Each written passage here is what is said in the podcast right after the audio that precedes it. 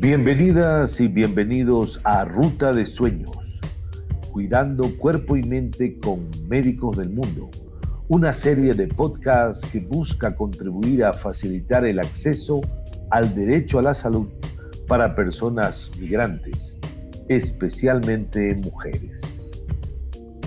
Este es un podcast realizado por Médicos del Mundo, Plan y Red, en el marco del proyecto Rutas por la Igualdad y con el apoyo financiero de la Unión Europea. El capítulo de hoy es Secretos que duelen. Médicos del Mundo Francia es una asociación independiente que trabaja para hacer efectivo el derecho a la salud para todas las personas, especialmente para las poblaciones vulnerables, excluidas o víctimas de catástrofes naturales, hambrunas, enfermedades, conflictos armados o violencia política. Los profesionales que forman parte de nuestra organización tienen como misión trabajar para lograr el cumplimiento del derecho fundamental a la salud y el disfrute de una vida digna para cualquier persona. Desde el año 2018 iniciamos actividades como respuesta a la crisis migratoria mixta, migrantes y refugiados provenientes de Venezuela. El compromiso de médicos del mundo se basa en una estrategia de intervención integral que tiene por objeto la atención, rehabilitación y la prevención de la violencia de género. Ahora disfruten de este capítulo. Hola, bienvenidos a todos. El día de hoy em, estaremos hablando en nuestro podcast Rutas de Sueños, cuidando cuerpo y mente con médicos del mundo. Quien nos acompaña el día de hoy es Orlando García, soy psicólogo clínico, trabajo en terreno con médicos del mundo y soy magíster en salud sexual y reproductiva. Hoy vamos a tener una invitada especial, quien es referente en salud sexual para Colombia. Ella es Marta Tolosa, es médico y tiene una amplia experiencia en cuanto a proyectos que tienen que hacer intervención o han tenido intervención con violencia sexual y reproductiva. El capítulo de hoy lo llamaremos Secretos que duelen. La violencia sexual en contra de las mujeres y niñas es una de las violencias más generalizadas de los derechos humanos en el mundo, siendo la violencia sexual el reflejo de la desigualdad de género y patrones socioculturales de discriminación que existen en una sociedad. Aproximadamente 15 millones de mujeres adolescentes entre 15 y 19 años de edad de todo el mundo han sufrido relaciones sexuales forzadas. Estas cifras sobre violencia sexual existentes en todo el mundo evidencian únicamente una parte de la magnitud del problema, ya que solo un pequeño porcentaje de víctimas acceden a los servicios de salud en la búsqueda de atención integral. Entre los diferentes tipos de violencia se encuentran la violación, el abuso sexual, en donde incluimos también el acoso, y la trata de mujeres y niñas. Las diferentes formas de violencia generan consecuencias físicas, emocionales y sociales en cada persona y grupo familiar o social. Es importante visibilizar los datos epidemiológicos captados por el Civigila entre enero y septiembre del 2020, mostrando que las 76.366 víctimas de violencias basadas en género en Colombia 3.207 personas corresponden a población migrante venezolana. De estos casos, 513 corresponden a la violencia sexual, dentro de los cuales 416 casos ocurrieron en mujeres. 388 se presentaron en personas menores de 29 años, especialmente concentradas en el rango entre los 12 y 17 años, seguido por el rango entre 6 a 11 años de edad. Frente a lo que les acabo de comentar sobre las violencias que existen en Colombia y afectaciones a la población migrante, vamos a tener esta invitada tan especial que es Marta. Hola Marta, bienvenida, ¿cómo estás? Hola Orlando, estoy muy bien, muchas gracias por esta invitación. Bueno Marta, tú nos vas a ayudar por favor a desagregar un poquito lo que tú consideras y para que enseñemos a las personas qué es una violencia, qué es violencia sexual. Gracias, Orlando. Creo que es importante mencionar antes de iniciar eh, que este podcast puede contener temas sensibles, por lo que tú que nos estás escuchando, si no te sientes preparada o preparado para escucharlo en este momento, te pido que lo pauses en cualquier momento y que lo guardes. Cuando sientas que es el momento adecuado para ti, eh, lo escuches, eh, que sé que seguro tendrá información que puede ser importante y relevante y que puedas compartir con más personas para que ellas también puedan tener esta información. Eh, volviendo un poco a tu pregunta, Orlando, sobre qué es la violencia sexual, yo quisiera que por un momento realizáramos un ejercicio, eh, iniciar, bueno, con, contigo, pero también con todas las personas que nos escuchan. Quisiera que capturáramos por un momento una imagen, una imagen que haga referencia para nosotras y para nosotros de lo que significa la violencia sexual. ¿Qué imagen se viene a la cabeza cuando escuchamos violencia sexual? ¿La tienes? Estoy seguro de que muchas personas habrán imaginado distintas maneras de expresar la violencia sexual. Sin embargo, eh, voy a permitirme narrar una escena que quizás pueden compartir todas y todas. Una mujer sale en la madrugada de una fiesta, toma unas cuantas cervezas, de pronto un hombre desconocido se le acerca, la golpea, ella grita, forcejea, sujeta, él sujeta sus manos, muestra un arma y la viola. Si esta narración, lo que les acabo de contar, se acerca a la imagen que tenías en tu cabeza de lo que significa la violencia sexual, que puede ser cierta, es quizás una de las mejores representaciones de lo que vemos quizás en las películas, que son escenas terribles que también pueden ser reales, pero en mi experiencia puedo decirles que muchos de los casos no son exactamente iguales a esta escena. Si les dijera que, por ejemplo, fue en un entorno conocido, si fue con alguien en quien la persona confiaba, alguien eh, a quien amaba. Y si de pronto les dijera que no, que ella dijo que no, o él dijo que no con firmeza, pero la interpretación de esa otra persona o del victimario es que ella quería decir que sí. ¿Será que si yo les hago estas preguntas pensarían en esto como casos de violencia sexual? Esto es lo que podemos ver en general, ¿no? Muchas y muchos de nosotras y nosotros tenemos ideas tal vez reales pero limitadas de lo que significa la violencia sexual. Y esto tiene una explicación. Esto sucede porque nos, nos falta hablar más de esta temática, de tener claridades de lo que significa y de las consecuencias dramáticas para quienes la sufren. Es por ello que no podemos seguir siendo tal vez eh, indolentes ante un problema cada vez más creciente, ¿no? Eh, y que no solamente produce daños en la persona, sino también en su familia, en su comunidad, en su vida y en sus relaciones.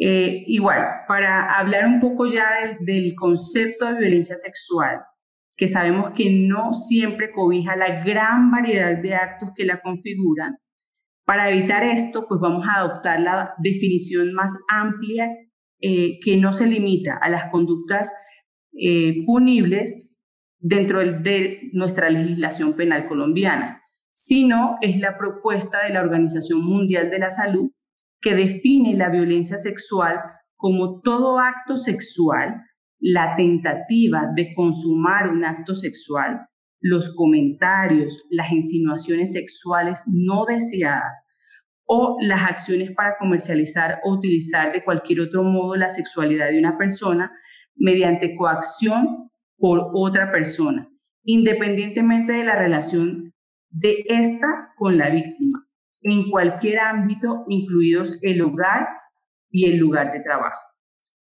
Como eh, lo he mencionado, este tipo de violencia eh, comprende una gran variedad de actos, ¿no? como relaciones sexuales bajo coacción en el matrimonio, violaciones por parte de extraños, violaciones sistemáticas durante el conflicto armado, el acoso sexual, todas, todas eh, esta definición, quizás Orlando es una de las más amplias que eh, incluye eh, pues el concepto mismo de, de la violencia sexual. bien, Marta, y mira que en esta definición tenemos algo muy claro, porque tú al principio nos dabas un ejemplo de que era la posible violación, que era una posible violencia. Y todos yo creo que siempre imaginamos esta violencia como nos enseñaron, en un lugar peligroso o en un lugar oscuro o con gente desconocida.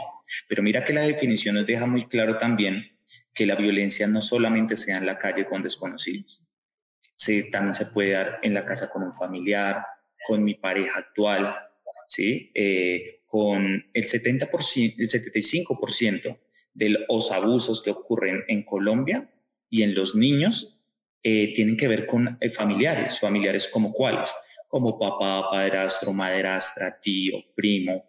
Y aquí nos muestran entonces que podemos estar inseguros también en lugares donde consideraríamos que son lugares que son protectores para nosotros. Entonces, Marta, estas violencias cuando ocurren eh, y cuando llegan a pasar o nos pasan a nosotros o a una persona muy cercana, ¿qué es lo que podemos llegar a hacer? Porque también podríamos decir, bueno, me ocurrió, ¿y ahora qué hago? Bueno, eh, sí, lo que mencionas es súper importante. Primero, yo creo que hay que mencionar que aunque la violencia sexual puede ocurrir a cualquier persona, es mucho más común eh, que ocurre, pues, o que les ocurre, es mucho más frecuente que las niñas, las mujeres y las personas con orientación sexual diversa sean las principales víctimas. Y esto pues tiene una, eh, pues una explicación, eh, teniendo en cuenta que las niñas y las mujeres no solo tienen una mayor probabilidad de ser víctimas de violencia sexual, sino que tienden a ser más vulnerables por motivo de la desigualdad y la discriminación de género. ¿sí? Este es el reflejo de la desigualdad de género y de los patrones socioculturales de discriminación que existen en nuestra sociedad. Creo que es importante, Orlando, como la pregunta que me haces sobre qué hacemos si nos encontramos ante un caso. Eh, lo importante primero es escuchar, escuchar a, a, las víctimas, ofrecer un entorno o un espacio eh, de confianza, ¿sí? promover, eh, sobre todo la manera de identificar más rápida es traer sobre la mesa la temática, ¿no? Muchas veces no, no se habla, no hay estrategias encaminadas a romper el silencio.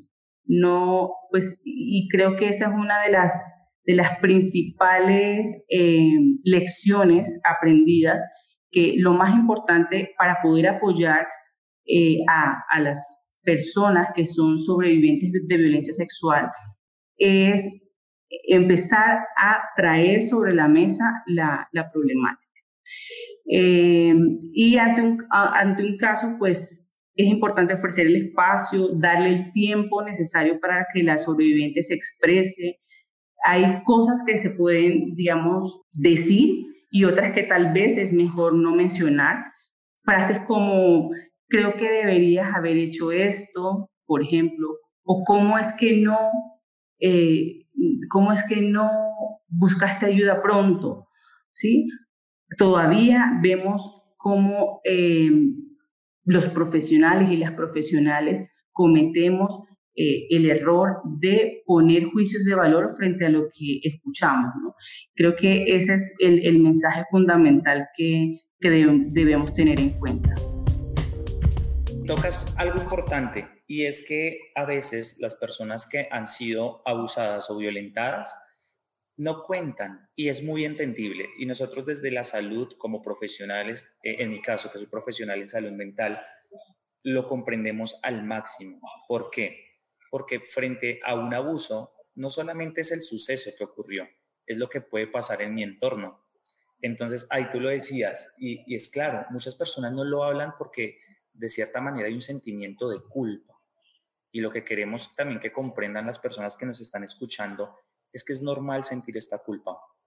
¿Por qué? Porque esta culpa que la sentimos no es porque nosotros hayamos hecho algo malo, no, es porque la persona que llega a abusar de nosotros es una persona que en su discurso te trata de vender esta idea, en donde te dice que tú lo llegaste a provocar, ¿sí? O que eh, si llegas a contar algo puede afectar a otras personas. Entonces mira que a la final el abusador no llega con un discurso pasivo, como eh, todo va a estar bien. No, al contrario, te muestra un discurso en el que trata de hacerte sentir mal y que las consecuencias que pueden llegar a ocurrir si tú cuentas pueden ser aún peores. ¿Qué piensas de esto, Marta? Sí, eh, es cierto. O sea, yo creo que una de las causalidades de, de las violencias en general, incluido la violencia sexual, es ese constructo, como te decía anteriormente, de, de lo que, del género, ¿no? Acordémonos un poco que la, el, el, género como una categoría de análisis que fue quizás desarrollada entre, entre otras por feministas norteamericanas en la década de los 70 y tenía una, una eh, explicación, era mostrar que las diferencias percibidas entre hombres y mujeres no son naturales, ¿no? Son construidas social y culturalmente. Eh, y en general a las mujeres se les atribuye ciertas eh, características, ¿no? Entre las cuales está eh, la sensibilidad, la tranquilidad, la debilidad, el no expresarse, el sentir incluso culpa, como tú lo estás mencionando, ante, digamos, ante una situación eh, y dicha atribución no se explica por, por características biológicas, ¿no? sino que es una forma como la sociedad ha definido la idea de lo que significa lo femenino y lo que significa lo masculino. Y eh, estos procesos de socialización que desde la más temprana edad se desarrollan a partir de, estos constructos, ¿no? Y yo creo que la, explicación del mayor miedo de las mujeres y de la vulnerabilidad de mujeres y personas con identidad de género y orientación sexual diversa a ser víctimas de violencia sexual está dictada por estos roles sociales que han sido asignados, que las ponen en desigualdad e injusticia frente a los hombres y que usualmente eh, se les, pues a los hombres sabemos que se les atribuye ciertas características relacionadas con la fuerza, con el poder, con el liderazgo. Así que esta categoría de género sí que nos puede permitir evaluar cómo ese establecimiento de jerarquías entre hombres y mujeres y entre lo masculino y lo femenino tiene un impacto en estos diferentes tipos de violencia que eh, aún hoy en, nuestro contexto eh, cada vez es más creciente. Sí, claro. Y mira que esto nos lleva a identificar que aún vivimos en una sociedad machista en donde aún siguen estos eh, constructos sociales imponiéndose frente a nuestro actuar. Como ejemplos que puede decir eh, algunas personas que han sido eh, violentadas, como, no, él lo hizo porque él es hombre y los hombres son así. el lugar se dio para que ocurriera la situación. Entonces, claro, esto se va alimentando y se sigue manteniendo de tal forma que a la final, si yo lo acepto, no estoy fallándome a mí como persona, también lo que puede pasar es que cuando yo lo acepto es porque una sociedad ¿sí? que me está rodeando ha, hecho o ha puesto varias roquitas alrededor para que esto vaya creciendo. Entonces, una cosa es vivir la violencia, otra cosa es aceptarla y mantener la violencia. Y ahí vamos con algo especial, porque tenemos diferentes tipos de violencias. Empezamos hablando de, una de las violencias eh, que son más visibles, ¿no? Que es una violencia sexual. Pero hay otro tipo de violencias que también serían muy importantes tocarlas el día de hoy para que nuestros oyentes puedan identificar si han sido violentados en algún momento o si al contrario, si en algún momento han sido las personas que violentan también. Entonces, Marta, háblame un poquito sobre esas, esas violencias que, que vivimos. Bueno, eh, primero pues debemos aclarar que hay varias formas de violencia sexual y que estas no necesariamente están relacionadas con, con solamente, por ejemplo, la, penetración sexual, ¿no? Como lo mencionábamos anteriormente, ¿no? En Colombia, eh, digamos que para resumirlo de, alguna manera, podemos hablar como de tres eh, categorías de, de, violencia sexual. Entonces está la violación, eh, están los actos sexuales abusivos y está como la explotación sexual, ¿no? Eh, de estos se desagregan varios subtipos y estos subtipos son, son más como de tipificación penal. Entonces, en, violación hablamos, por ejemplo, de acceso carnal violento, que creo que es una de las, eh, de las más conocidas o, o de las que las personas pueden relacionar con violencia sexual y su descripción es que la víctima es accedida sexualmente con el pene mediante fuerza y o amenaza por vía vaginal, anal u oral o la penetración vaginal o anal con otra parte del cuerpo.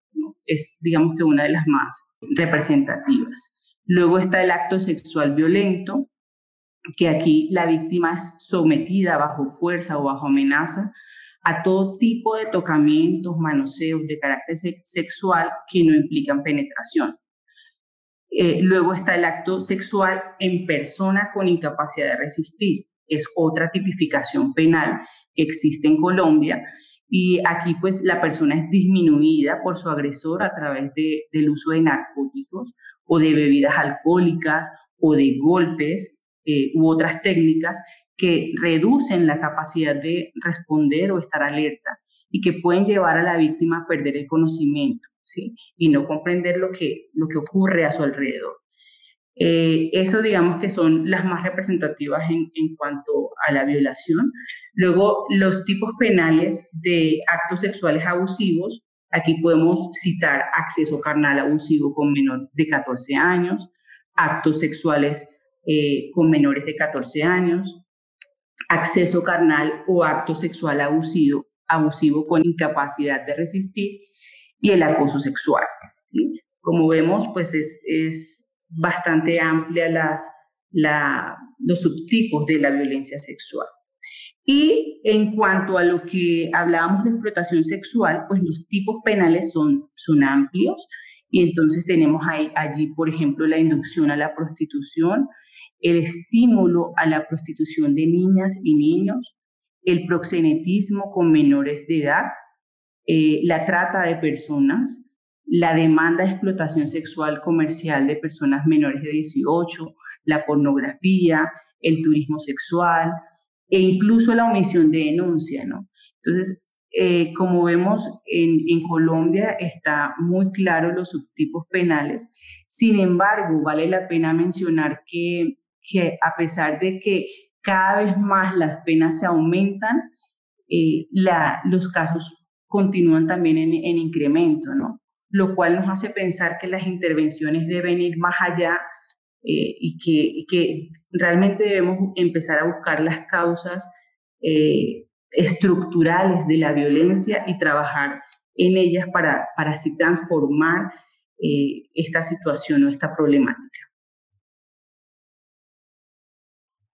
Mira, Marta, que una de las características que podría estar llevando a que sigan prevaleciendo estos abusos, podríamos considerar que también es el desconocimiento y la desinformación en las personas.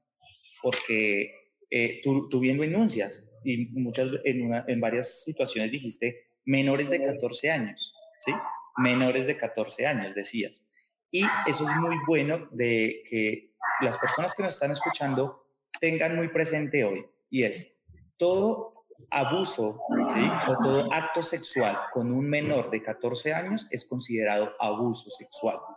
¿Por qué lo clarificamos y por qué hacemos énfasis en esto? Porque nos han llegado muchos pacientes a consulta en donde puede ser una menor de 13 años con su pareja de 19, de 20, de 25 años. Y las familias reconocen esto como una relación normal. Pero entonces, ¿qué es lo que ocurre aquí? En nuestra atención, en nuestro proyecto de atención a migrantes. Eh, no consideran que sí, como tú bien lo dices, está marcado en un marco constitucional de que sí está considerado como un abuso menores de 14. Y este menores de 14 no es porque se haya puesto un número al azar, no, claro que no.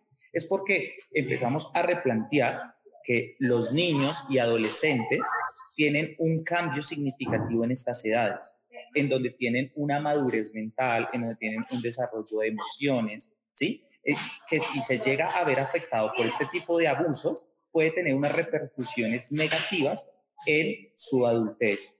¿Cierto, Marta? Muy cierto. De hecho, eh, ya que mencionas el acceso carnal abusivo con menores de 14, es importante eh, establecer que sí se considera un delito en Colombia porque realmente está determinado únicamente por la edad, por lo tanto no hay lugar a realizar cuestionamientos sobre el consentimiento dado por la niña o el niño, ¿no? que eso sucede mucho, tienes tienes toda la razón. En contextos rurales encontramos eh, adolescentes de 13 años que son víctimas de violencia sexual y porque, eh, digamos, la interpretación de la comunidad o de su familia en que ella está dando el consentimiento, eh, pues es, es, realmente lo que perpetúa los actos de violencia sexual, ¿no? no entender que, que aquí en Colombia al menos se tipifica como, como un acto sexual abusivo. Las violencias vienen ligadas, eh, es como un trencito. Una violencia no va sola, ¿no? Una violencia siempre por lo general va acompañadita de otra violencia. Y las violencias que nos han enseñado a identificar de una manera mucho más fácil es la violencia física, ¿no? Que es ese tipo de violencia donde nos enseñaron que es el puño, la cachetada, eh, la patada, el empujón, pero también hay otras violencias físicas que tampoco se ven tan fáciles, ¿cierto, Marta? Como lo mencionas, la violencia física es uno de los tipos de violencia que está enmarcada en, en ese desequilibrio de poderes entre hombres y mujeres, ¿no? Eh, como te lo mencionaba anteriormente, creo que eh, eso de, de atribuirle a las mujeres cierta eh, sensibilidad o cierta debilidad y a los hombres cierta fuerza eh, o, cierta valentía, pues hace que sea una eh, de las posibles causas de esos patrones de violencia que aún persisten en Colombia. Todos los tipos de violencia contra las mujeres son un, delito, ¿no? así lo reconoce la ley, en Colombia, la 1257, y esto aplica tanto para mujeres migrantes como para mujeres eh, colombianas o refugiadas que sufren violencia sexual y de género en Colombia.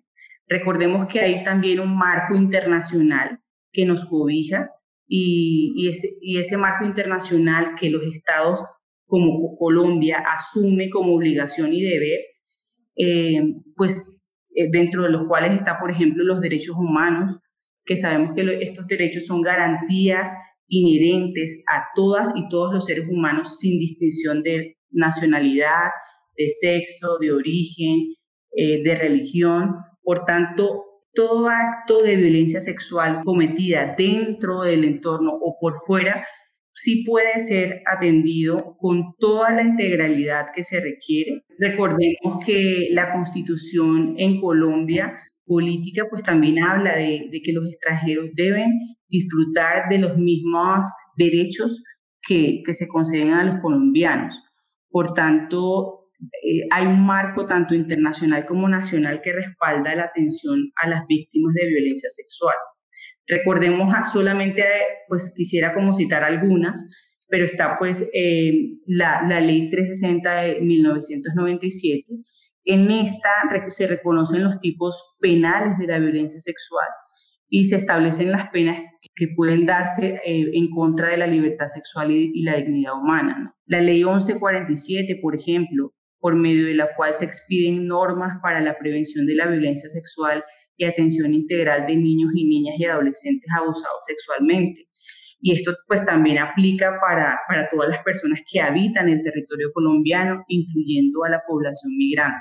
La ley 1719 del 2014, que dicta disposiciones sobre violencia sexual en el, en el marco del conflicto armado, y la misma resolución 0459 del 2012, ¿no? que es, eh, en Colombia es el marco o el modelo de atención integral en salud para las víctimas de violencia sexual. Aquí nos habla de una serie de pasos que hay que seguir para dar garantías de, de una atención integral a estas víctimas de violencia sexual. Recordemos también que eh, en Colombia existe eh, una resolución que da un poco eh, una, unos criterios de obligatorio cumplimiento para las instituciones prestadoras, por ejemplo, de servicios de salud, que es la resolución 2003, en la cual nos dice que todas las instituciones prestadoras de salud que oferten cualquier servicio de consulta externa, de urgencia, de hospitalización, deben contar con un programa de atención a las víctimas de violencia sexual, ¿sí? Y que tienen que tener unos mínimos. Y esos mínimos, primero, pues tiene que ser eh, un documento, ¿sí? Que eh, orienta la atención en salud de las víctimas de violencia sexual y este documento debe estar basado en la resolución 0459, ¿no? Y eh, también que el personal eh, que, que labora en las instituciones debe recibir una formación o una certificación de, de la atención integral a víctimas de violencia sexual. Entonces, sí que en Colombia las, toda la población tiene los mismos derechos y puede acceder a los servicios. Bien, Marta, y al saber que digamos que sí hay un marco en el cual se apoya eh, este tipo de atenciones en, en, abusos y en violencia sexual, si yo fuese una persona víctima de violencia sexual hoy, eh, ¿a dónde podría asistir siendo migrante? Bueno, eh, es importante establecer que si una persona, mujer, hombre, ha sido víctima o es víctima de violencia sexual, puede acudir de manera inmediata a, primero, pues los servicios de salud. Eh, para acceder a estos servicios médicos integrales, puede ser, digamos, apoyada o trasladada al centro de salud más cercano, que como bien lo, lo estaba mencionando, pues eh, deben estar con la capacidad para realizar la, atención a las víctimas de violencia sexual. Recordemos que esta es una urgencia médica eh, que no hay o no aplica restricción por nivel de complejidad ni por tipo de aseguramiento en salud. Por tanto, no pueden exigir eh, que la persona tiene que tener, estar asegurada para poder ser atendida y para que la víctima pueda recibir paraclínicos, medicamentos y procedimientos que se requieren. Recordemos que la resolución 0459 del 2012 así lo, lo establece, ¿no? Entonces, eh, si aún hay dificultades para que las personas puedan acceder, pues sí, están, eh, eh, digamos, cometiendo un, un delito, ¿no?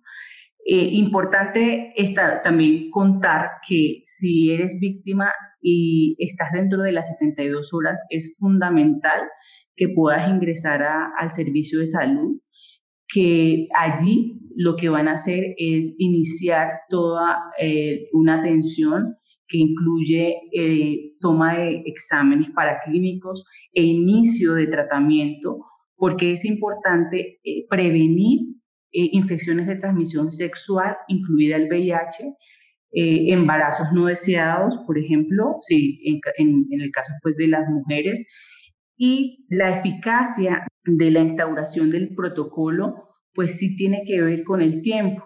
Por eso sí que la recomendación fundamental o principal que quiero que, que hoy se lleven es que eh, si tienen la posibilidad de llegar al servicio de urgencias, lo hagan, que cada vez más eh, se está trabajando para que la atención mejore en salud y eh, que puedan, digamos, que las, las, instituciones puedan brindar también eh, los servicios de manera integral.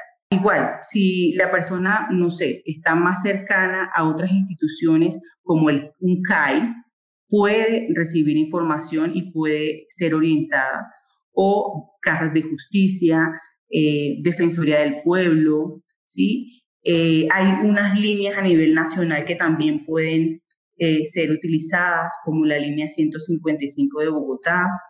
Eh, si de pronto, no sé, quiere acceder a través del, sector justicia, también puede realizar la, la, denuncia y ellos deberán obligatoriamente que encaminar el caso hacia los otros sectores. Recordemos que que en Colombia hay una ruta establecida y que esa ruta establecida pues incluye eh, salud, justicia, protección eh, y eh, digamos que cualquiera, cualquier institución puede activar la ruta, ¿no?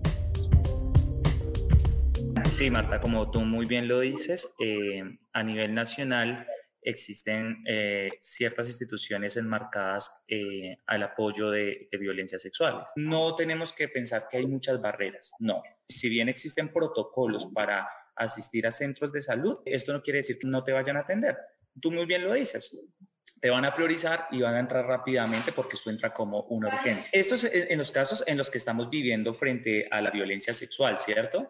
Ahora, cuando tenemos sospechas eh, es importante identificar eso, que podemos ser el primer respondiente. No necesariamente tienes que ser personal de salud para dar una primera respuesta a una persona que consideramos que eh, es sospecha tiene una sospecha de violencia sexual. Entonces ahí vamos con, con, lo que tú decías anteriormente, Marta, que era el identificar qué es lo que nos quiere contar esa persona, no presionar a esa persona a que nos eh, eh, cuente qué es lo que le pasó, sino darle el espacio oportuno, darle los tiempos adecuados, indicarle lo que acabas de explicar, en dónde la pueden llegar a atender. ¿sí? Es importante em, empezar también como, como organización y también en apoyo con otras instituciones a, buscar estrategias que, que, encaminen a romper el silencio de las sobrevivientes. ¿no? Yo creo que hablar del tema, ponerlo sobre la mesa, eh, digamos, eh, empezar como a trabajar sobre los mitos que existen sobre la violencia, eh, efectivamente va a ofrecer el, el, la, el espacio adecuado para que más eh, mujeres, que son las principales víctimas, puedan denunciar. Lo que tú mencionas es súper importante, no siempre o no solamente, más bien las instituciones son las que, que pueden apoyar, ¿no? Tenemos experiencias eh, exitosas en comunidades en, zona rural donde eh, han, estado proyectos enfocados en, en, violencia sexual, pero no solamente en la atención como tal, sino en las estrategias de prevención. Y las mujeres, las lideresas de, de la comunidad, pueden ser protagonistas en cuanto a, aplicar e implementar estas estrategias de prevención. ¿no? Y es por eso que es importante empezar en la comunidad, con las personas, no solamente con las mujeres, ¿no? también hay que implicar que para que haya una verdadera transformación, todos los miembros de la comunidad deben participar en, crear esas estrategias para mejorar y transformar la problemática. Es así como eh, en, muchas de las zonas rurales donde, donde los proyectos de la organización ha podido intervenir, eh, las mujeres se, digamos que han podido asociar y son las referentes eh, en, los temas de violencia sexual y son las que acompañan casos y son las, que, las que enrutan, ¿sí? Y, y también replican la información. Entonces, creo que uno de los, de los pasos que incluso el modelo de atención integral a víctimas de violencia sexual tiene es, eh, y el primer paso, de, hecho, que es dar información a la comunidad frente a la, a la problemática y a dónde acudir, pues es realmente efectiva, ¿no? Realmente eh, marca una diferencia cuando las personas saben a dónde acudir y saben de qué estamos hablando, ¿no? Saben qué es la violencia sexual, saben, eh, y también,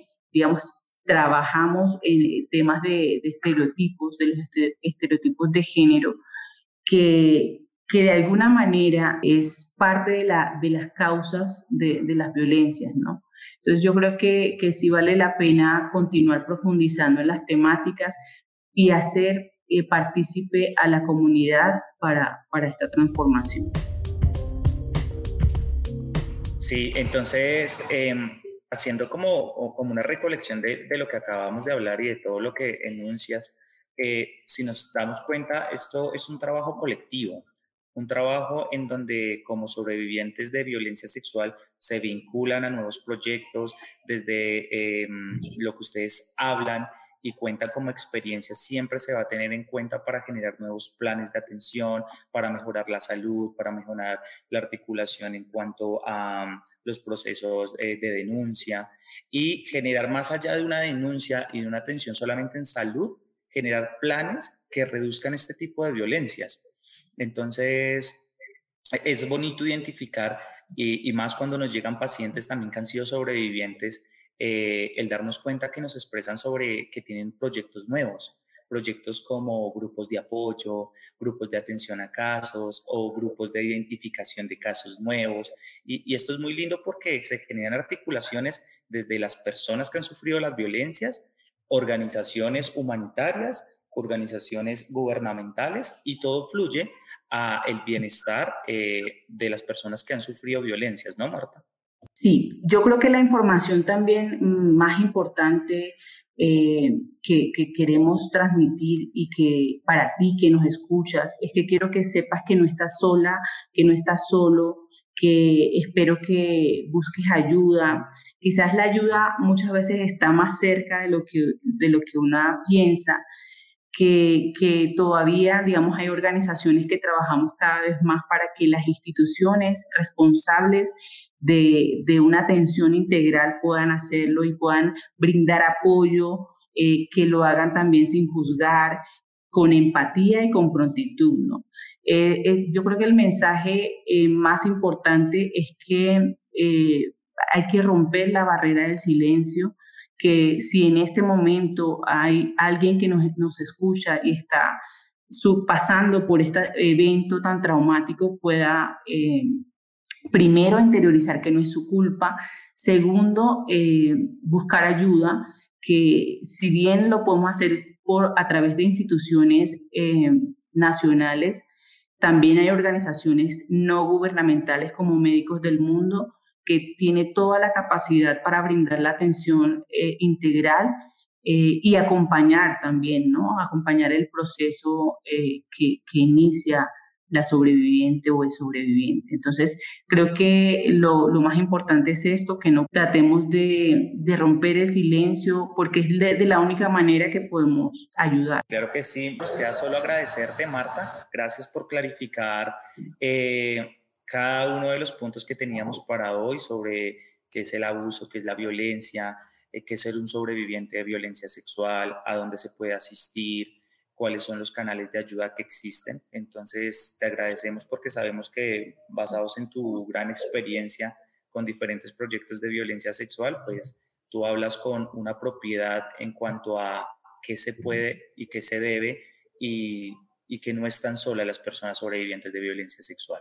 Entonces, muchas gracias, Marta, por participar eh, en el podcast de hoy. Y para las personas que nos escuchan, muy bien como tú haces la invitación, eh, Médicos del Mundo se encuentra en diferentes partes de Colombia y con este proyecto de migración, derechos y salud estamos en Bogotá, Ipiales, Cundinamarca y Cali. No, no temas en ir a pedir asistencia y recuerden que la asistencia que brindamos es gratuita y se las damos en medicina, psicología y los esperamos, los esperamos con los brazos abiertos. Gracias, Marta. Gracias a ti, Orlando.